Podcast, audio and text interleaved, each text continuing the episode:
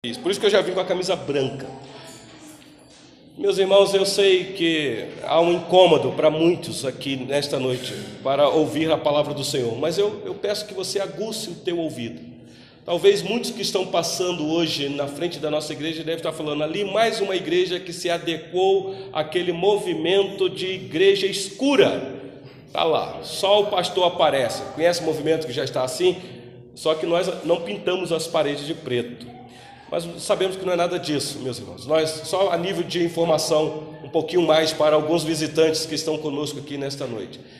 Talvez foi um blackout que deu aqui, caiu a energia e sofremos aqui este dano. Mas, meus irmãos, eu não acredito em coincidência nenhuma, em momento nenhum. Seria muita coincidência a rua toda estar iluminada, só nós aqui e o correio do lado. Alguém me informou sem energia. Mas na semana que se encerrou, nós tivemos o desgosto de delinquentes terem entrado aqui nesta igreja e terem roubado a maioria dos fios de energia. E nós tivemos aí num trabalho de restauração de energia, que não fica barato, para termos uh, um culto bem mais tranquilo aos irmãos. Mas nós fazemos os nossos planos, temos as nossas vontades, e o Senhor tem os outros recursos dele. Quis o Senhor que nesta noite o culto que oferecemos a Ele aqui neste local fosse desta maneira. Eu não estou com isso dizendo que Deus é o culpado. O que eu estou dizendo é que nada está fora do controle do nosso Deus. Então, por gentileza, mesmo assentados, eu peço-os que abram as suas Bíblias ou liguem as suas Bíblias. Ah, muito obrigado. Não está filmando, não, tá? Não, não, okay. só, só iluminando. Então tá bom ah, que liguem a sua, hoje vai ter que ligar, né? Ou se for abrir, ilumine ela aí. É na carta aos Hebreus. Eu rapidamente vou tentar com vocês aqui concluir este capítulo, que é o compromisso nosso com a igreja. E hoje é um assunto muito delicado, meus irmãos, e extremamente desafiador. Então, por gentileza, carta aos Hebreus, capítulo 9, os versículos finais, 23 a 28.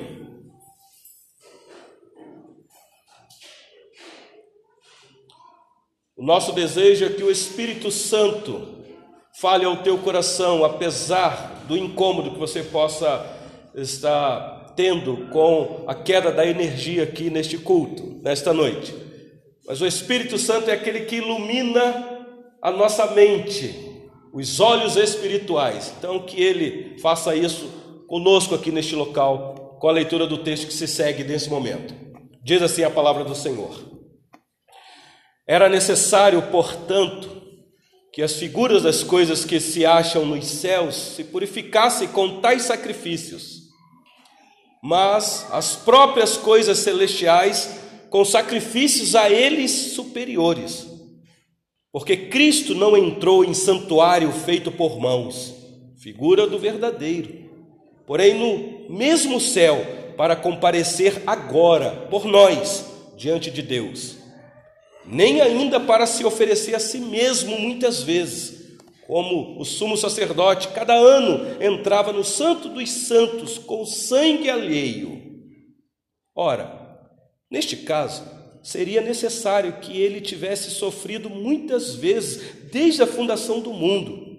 Agora, porém, ao se cumprirem os tempos, se manifestou uma vez por todas para aniquilar, pelo sacrifício de si mesmo, o pecado. E assim como aos homens está ordenado morrerem uma só vez, vindo depois disto o juízo, assim também Cristo, tendo se oferecido uma vez para sempre, para tirar os pecados de muitos, aparecerá segunda vez sem pecado aos que o aguardam para a salvação. Até aqui a leitura do Senhor. Vamos mais uma vez orar ao nosso Deus, meus irmãos. Ó Deus, nós acabamos de ler uma porção da tua bendita palavra, palavra santa, inerrante, autoritativa, suficiente para fazer o que tem que fazer. Ó Deus, nós nos prostramos neste momento para ter ouvido, Senhor, para ouvir o que o Espírito diz à igreja. Ajuda-nos, Senhor, a ter atenção, atinar para a revelação escrita neste momento, para juntos aqui tirarmos lições, ó Deus, para as nossas vidas, para viver de maneira digna de honrar o teu santo nome, até aquele bendito dia, Senhor, quando o Senhor irá nos tirar das trevas deste mundo, para aquele lugar onde o Senhor será a nossa luz eterna. Oramos assim no nome precioso e bendito do Senhor Jesus. Amém. Meus irmãos, a carta aos Hebreus, no capítulo 9, chegou na sua finalização de uma exposição que eu estou no compromisso com esta igreja, um desafio muito grande. Quantas lições nós já tiramos aqui desta carta? O capítulo 9, na última mensagem, nós pontuamos para os irmãos que o autor desta carta está apresentando aos leitores, a quem a carta é endereçada, que aqueles sacrifícios realizados no Antigo Testamento tinha uma ação de apontamento para um sacrifício maior e eficaz. Seria o sacrifício de Jesus Cristo, o único Filho de Deus. E nós encerramos o sermão semana passada com o versículo 22, quando o autor diz que sem derramamento de sangue não há remissão. Então era necessário haver derramamento de sangue. E os judeus aqui entendiam isso muito, meus irmãos. O livro do Gênesis nos mostra que os nossos primeiros pais, quando pecaram, já ali havia aquela ação do próprio Deus em derramar sangue. Quando Adão e Eva tentaram vestir para si peles por suas próprias vontades, muito obrigado, Diaco. O Senhor Deus então tem que matar o animal e possivelmente aquele animal foi sangrado, e então a, a pele daquele animal que morreu, que derramou o seu precioso sangue, cobriu a vergonha de Adão e Eva, por assim dizer. E depois que a nação de Israel foi instituída, a lei deixou isso bem claro, a importância do sacrifício, o derramamento de sangue. E então nós mostramos para os irmãos que na lei dizia que a importância do sangue na antiga aliança é por causa da vida, porque a vida estava no sangue. Pois bem, hoje eu quero concluir com vocês este capítulo, meus irmãos, mostrando a continuação do assunto, porque é o assunto que se segue. Eu só não quis semana passada ler todo o, o capítulo 9 para o sermão não ficar muito extenso. Senão ele poderia ficar muito esticado e chato aos ouvidos dos irmãos. Eu quis dividir em duas é, mensagens. E hoje eu quero então concluir com vocês aqui o que o autor continua dizendo. E agora, meus irmãos, ele vai mostrar a realidade da existência nossa neste mundo. Ninguém, na sua sã consciência, pensa que é eterno neste mundo. Ninguém, meus irmãos. Moisés, quando quis deixar claro o tempo de existência nosso neste mundo, ele disse que é melhor viver até 80 anos. A partir disso é canseira, é enfado. Ah, nós sabemos que nós estamos vivendo um tempo em que a humanidade está vivendo mais, qualidade de vida, eu sei disso, meus irmãos. Nós temos pessoas aí completando 100 anos, 101 anos, 102 anos, eu sei disso. Mas o fato é, meus irmãos, que viver muito é canseira. Então o autor vai deixar bem claro a importância do sacrifício de Cristo para aqueles que sabem que irão morrer, mas que a morte não é o fim, que não é para trazer desespero. Muito obrigado. Então volte os seus olhos aí para o versículo de número 23 da carta aos Hebreus, no capítulo 9. Hebreus, capítulo 9, versículo 23. Louvamos ao Senhor pela, pelo restabelecimento da energia. Diz assim o texto sagrado, meus irmãos: Era necessário, portanto, que as figuras das coisas que se acham nos céus se purificassem com tais sacrifícios, mas as próprias coisas celestiais com sacrifícios a eles superiores. A gente lê isso aqui e não entende muito. O que o autor está nos informando aqui é que o Senhor Jesus, e aqui nós sabemos que ele usa a palavra Cristo, o título do Senhor Jesus, porque o Senhor Jesus é um nome próprio, Cristo é um título. Cristo, no grego, o Messias, o ungido de Deus, o aguardado da nação, no hebraico, Machia. Então havia uma expectativa dentro da nação do Messias, a chegada dele, e ele chegou nasceu no ventre daquela jovem escolhida pelo Senhor, e nasceu de uma forma que a gente fica pensando, que coisa humilhante, porque, meus irmãos, é para mostrar a humilhação do nosso Salvador. A gente fica pensando, por que é que Deus quis fazer desta maneira? Se humilhar tamanho, não precisava, meus irmãos, Ele é Deus. Por que essa humilhação? Se Deus Santo se vestir de pele humana e se humilhar e habitar em nosso meio, ser traído pelos amigos, negado por outros, abandonado por todos. Que humildade! uma, uma vez fazendo uma releitura do livro do Êxodo, especialmente quando o Senhor Deus tratando com o faraó, usando Moisés, eu fiquei pensando assim, o Senhor Deus, olha a humildade deste Deus que nós servimos, dizendo assim, Moisés, usando Moisés para falar com o faraó, olha, deixa o meu povo ir.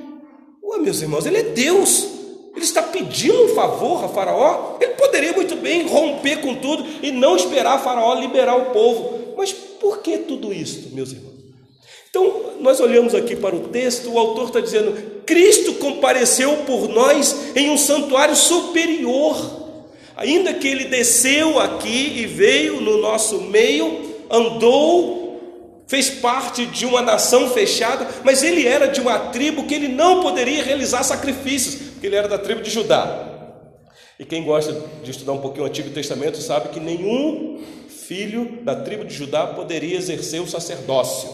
O sacerdócio ou sacerdócio poderia ser só da tribo de Levi. Então o Senhor Jesus nunca exerceu um sacrifício dentro da nação, nunca sangrou um animal.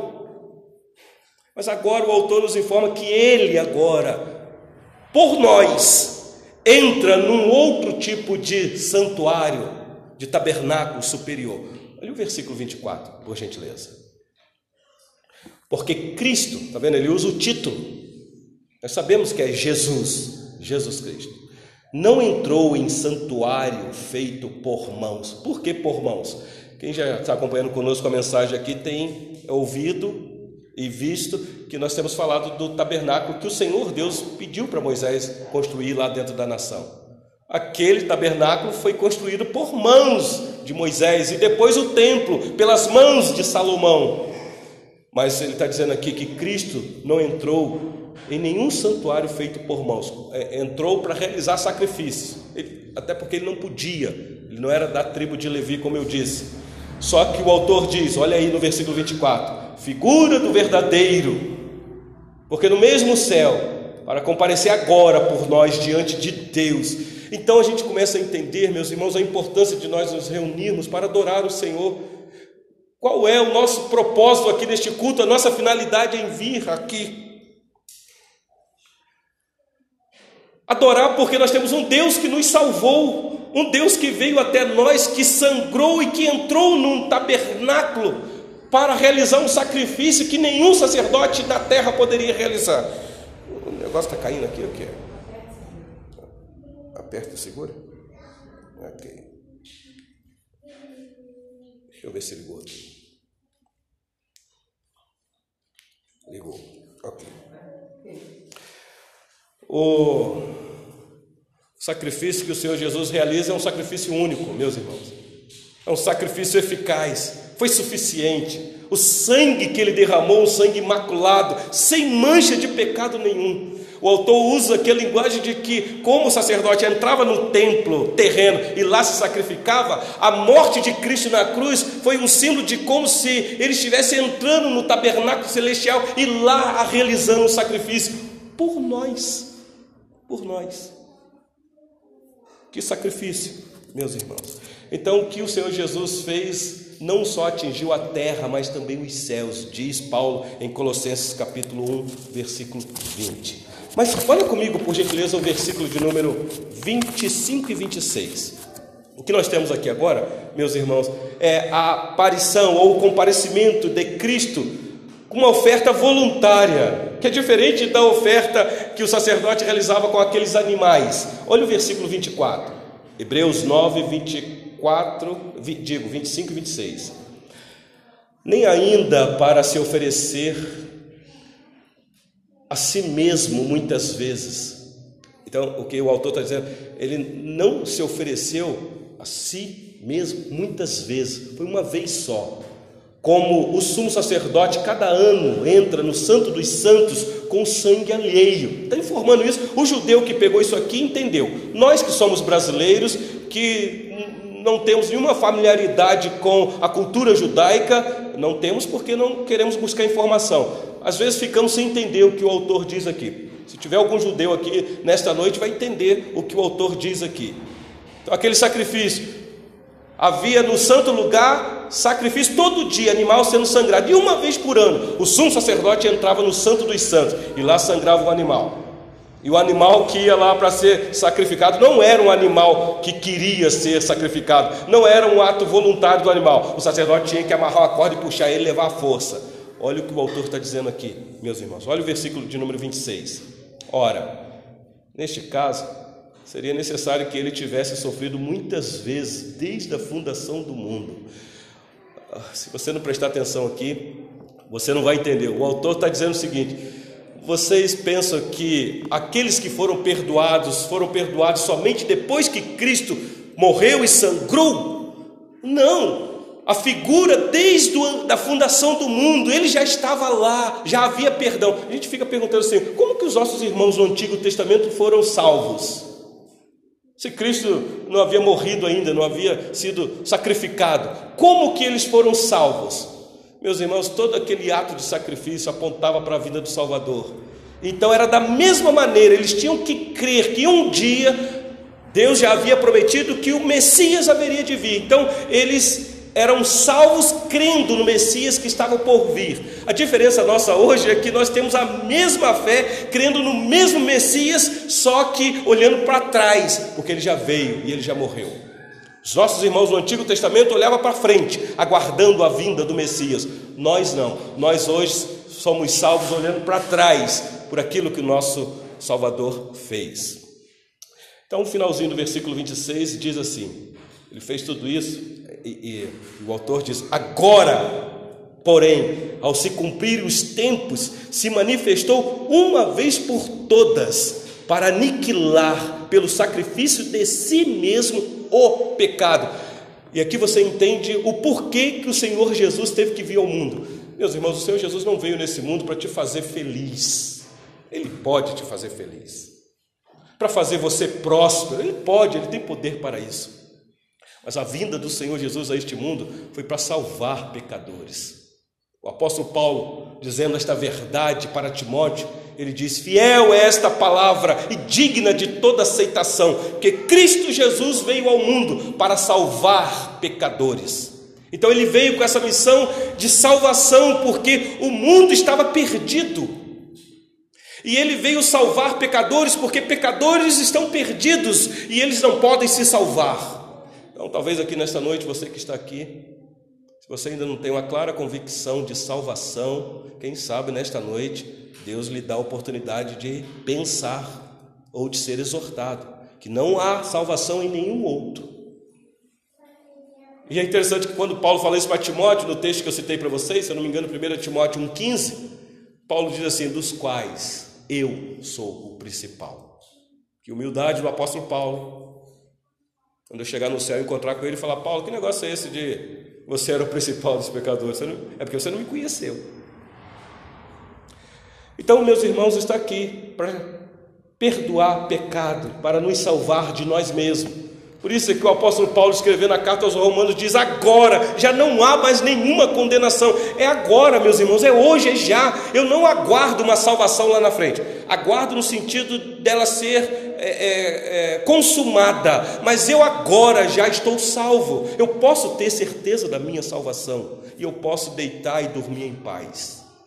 Eu posso viver para Deus. Eu posso agora resistir e dizer não ao pecado quando ele quiser pular em cima de mim. Agora eu posso fazer isso, porque eu tenho alguém que morreu exatamente por causa dos meus pecados. E ele morreu de uma maneira sacrificial, voluntária.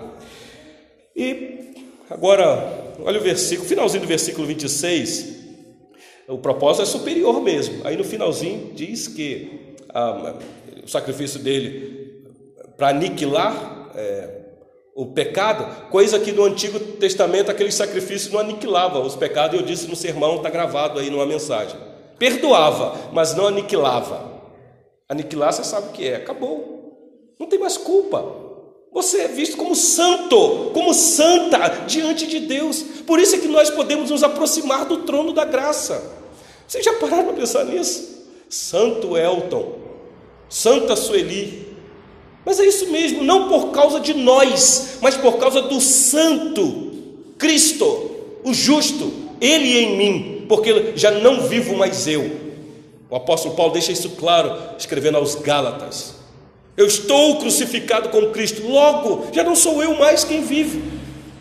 A questão, meus irmãos, é que nós vamos fazer aqui no final uma aplicação para ver se é Cristo mesmo que está vivendo em nós ou somos nós que estamos vivendo, fazendo as nossas próprias vontades, querendo realizar o nosso querer.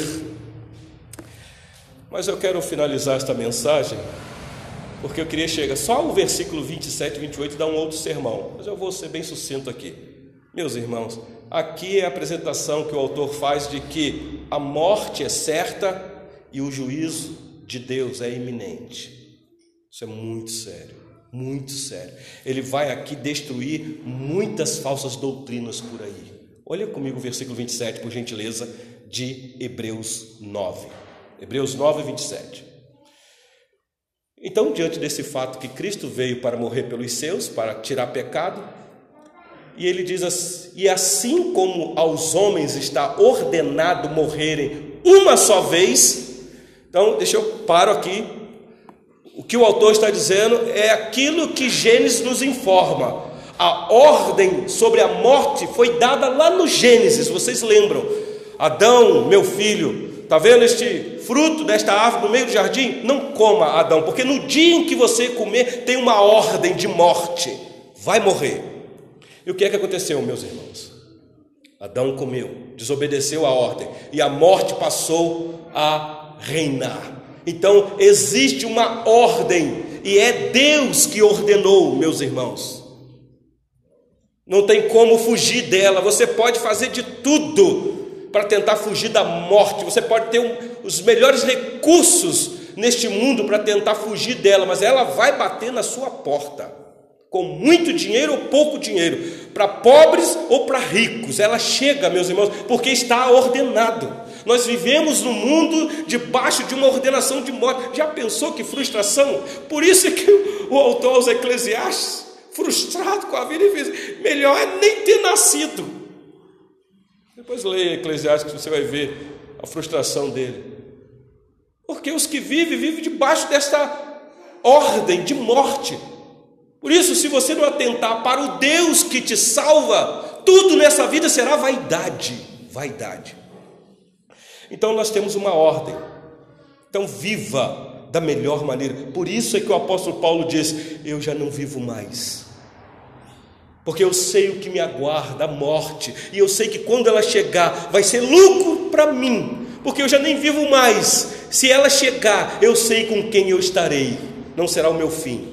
Estarei com o meu Salvador, aquele que morreu, que sangrou por mim, que é algo incomparavelmente melhor. Prestando atenção, meus irmãos.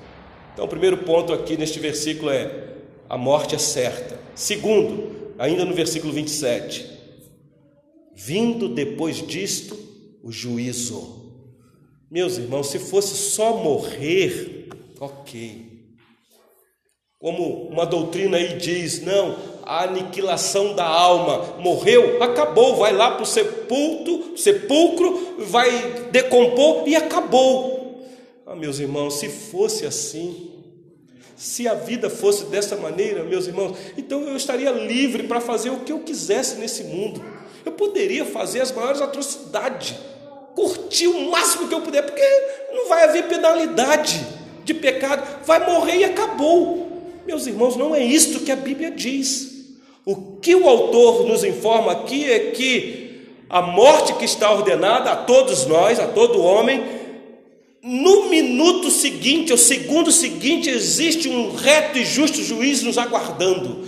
Todos nós iremos comparecer diante deste tribunal para dar conta cada palavra nossa, de cada irritação nossa, de cada pecado nosso. Vocês estão entendendo a importância de um Salvador para nos perdoar dos pecados, para nos lavar? Os irmãos ficam pensando aqueles que não estão nem aí para Deus, na pessoa de Cristo, que morrem pensando que simplesmente acabou. Quando não, as pessoas dizem, ah, ele descansou.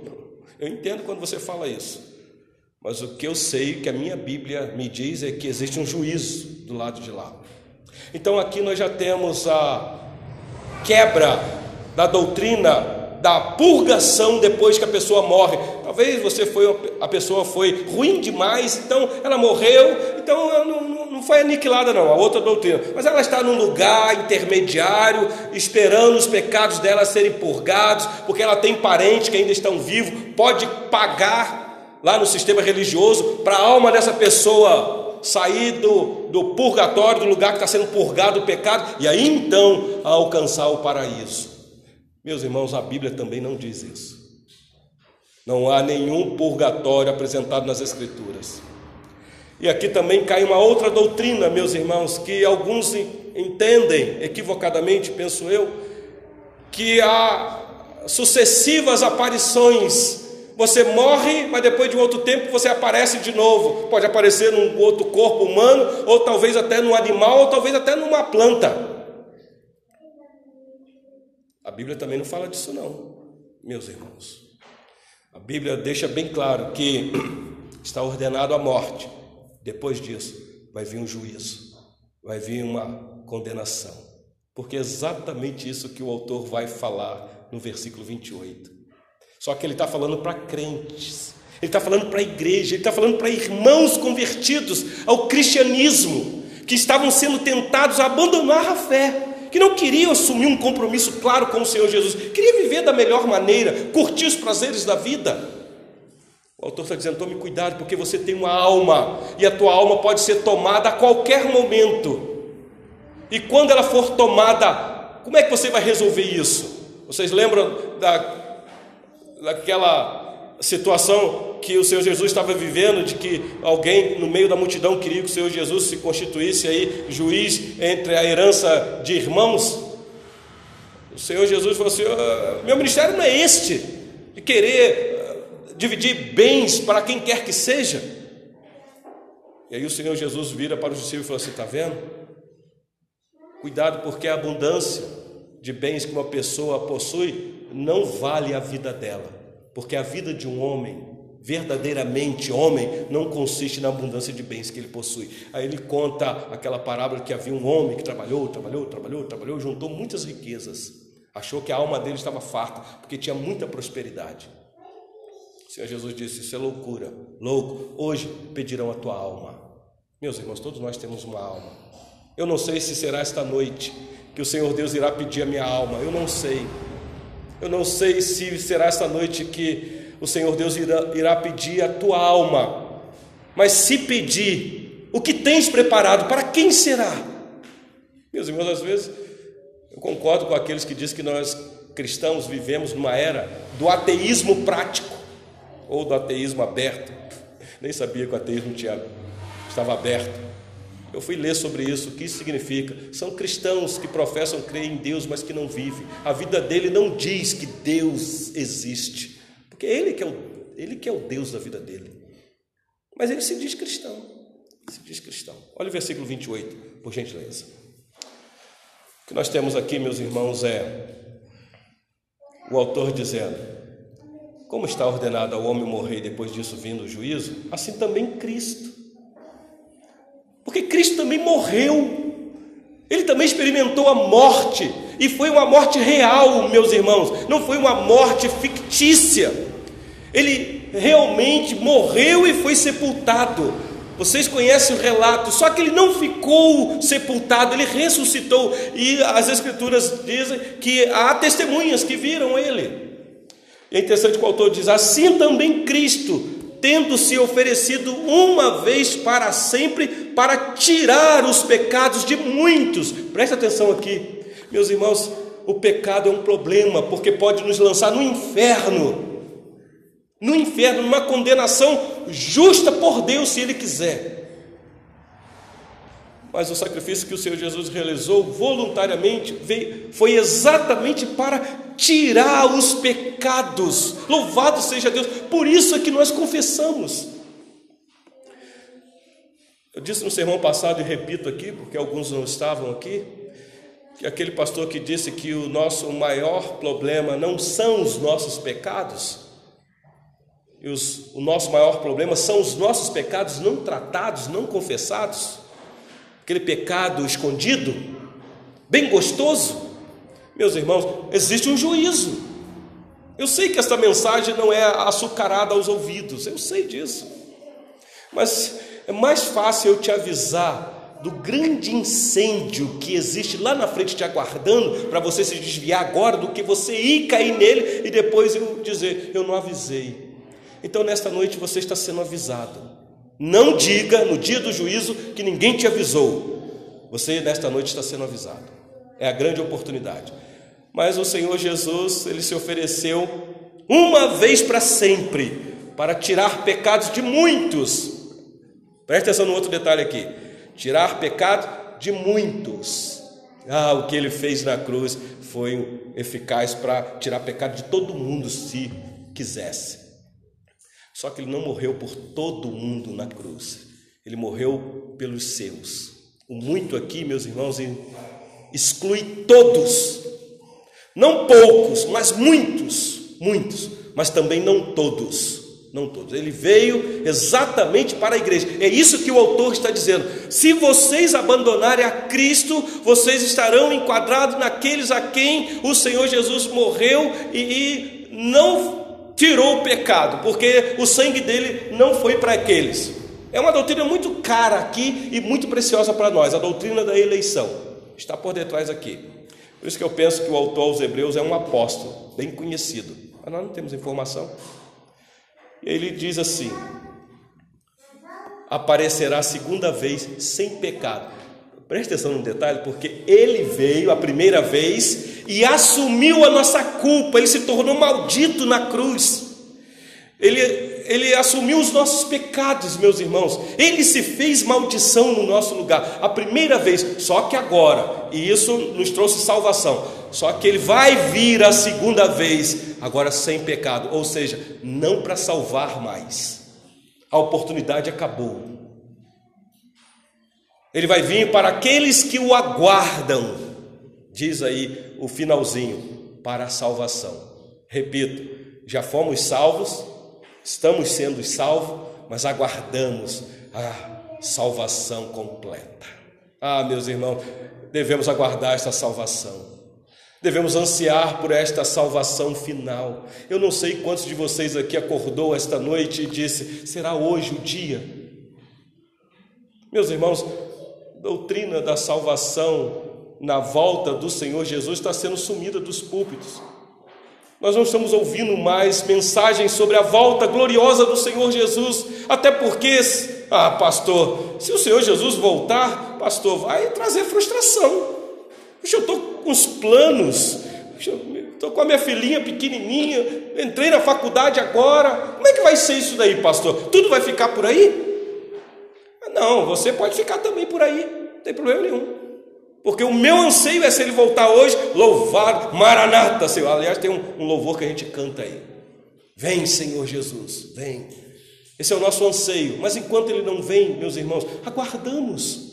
Aguardamos fazendo o que, meus irmãos? Fazendo aquilo que ele disse. Anuncie essa salvação ao mundo. Anuncie o perigo que este mundo está trilhando, caminhando. Então, eu concluo essa mensagem com algumas aplicações, meus irmãos, para o nosso coração aqui. Eu disse que ia ser bem rápido porque estava escuro, né? Se tivesse escuro, já tinha terminado o sermão. Mas como a luz voltou, tenho um pouquinho mais de tempo. O que isso tudo tem a ver com a gente aqui nesta noite, meus irmãos? Você que veio aqui, você que tomou uma decisão. Eu sempre tenho dito que culto é mistério. Culto é mistério. Meus irmãos, não somos nós os pastores ou liderança que convoca culto. Culto é convocado pelo próprio Deus e só comparece para adorar o culto dele só quem ele quer. Então, eu creio que nessa noite aqui, neste local, o culto é dele mesmo. E só veio quem ele quis. Então você veio aqui, ainda que você possa ter vindo e falar assim, eu vou lá que eu tenho que dar um aviso. Mas você veio trazido por este Deus para ouvir a mensagem. Porque lembra do cântico? Meu amigo, hoje tu tens a escolha: vida ou morte, qual vais aceitar? Amanhã pode ser muito tarde, hoje é o dia da oportunidade, é o dia da grande oportunidade. Talvez seja esta a oportunidade de salvação para você. Então, talvez a grande lição para nós aqui, examine o teu coração e veja se você está em Cristo. Examine se de fato você é um cristão verdadeiro. E se é um cristão verdadeiro, quais são os efeitos que o sacrifício que o Senhor Jesus realizou traz no dia a dia na sua vida? Como é que você sabe que os teus pecados foram perdoados? Você sente isso? Você vive isso, meus irmãos, porque eu falo isso porque é um drama que eu vivo. De vez em quando eu, eu, eu falo, meu Deus, será que eu sou salvo mesmo? Será, será que de fato Cristo me lavou? O sangue de Jesus me lavou? Porque de vez em quando eu entro em crise. Talvez seja só eu, vocês não. Mas é todo dia, meus irmãos, é cair de joelho de quebrantamento e dizer: Ó oh, Senhor, ser propício a mim, pecador, pecador, todo dia não é, meus irmãos, que eu vivo na prática do pecado, mas é que eu sei que todo dia eu careço desta graça. Todo dia. Maravilhosa graça. Por isso, nesta noite, não pense que basta você participar do culto, ir para casa e dizer: Ah, agora eu me enchi, fui lá, cantei, orei, ouvi e estou sustentado para a semana toda. Não está, não. Talvez você vai ter que chegar em casa e vai ter que exercitar a coisa vai ter que continuar ardendo no teu coração, e amanhã de novo, se o Senhor te der vida, e depois da manhã de novo, até aquele grande dia, meus irmãos, porque a crise está aí para nos atingir. Então, que Deus tenha misericórdia de nossas vidas e nos ajude a entender que o local aqui é importante para adorar, mas culto é vida, porque está claro aqui que Deus não habita em templos feitos por mãos de homem. Então, para encerrar esse sermão, eu convido a igreja a colocar sobre os pés. Vamos entoar um hino de louvor ao Senhor, bem conhecido da igreja. Incomparável. Agora, com energia, cantar bem bonito.